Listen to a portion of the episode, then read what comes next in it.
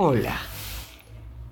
Te voy a contar un cuento que escribió Carla Dulfano que se llama El grillo violinista.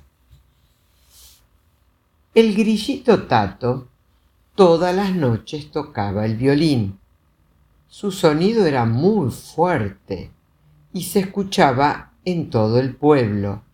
Nadie podía dormir. Por las mañanas todos estaban muy cansados. Los terneritos se dormían en medio de las rondas en la escuela.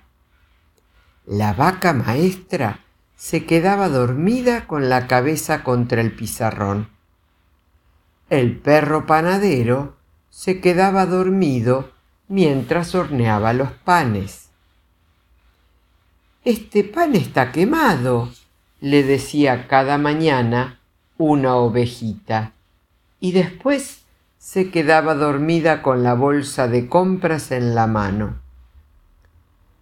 Un gatito estaba tan cansado que varias veces se había dormido sobre su pastel de cumpleaños y al día siguiente apagaba las velitas de nuevo. El grillo solo descansaba los domingos a la noche por eso los lunes eran los únicos días en que todos estaban despiertos. El lunes todos los vecinos se reunieron y pensaron un plan.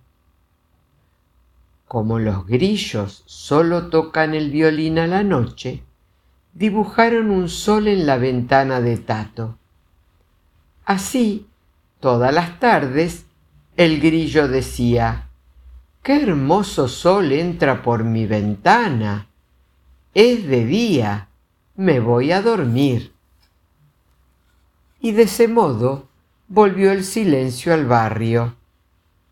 A veces los vecinos extrañan aquellos conciertos y pintan una luna en su ventana aunque sea de día. Entonces el grillo dice, ya es de noche, hora de tocar el violín. Pero esto solo sucede los días de fiestas y cumpleaños. ¿Te gustó? Espero que sí, que te haya gustado este cuentito. Que tengas un hermoso día y Dios te bendiga.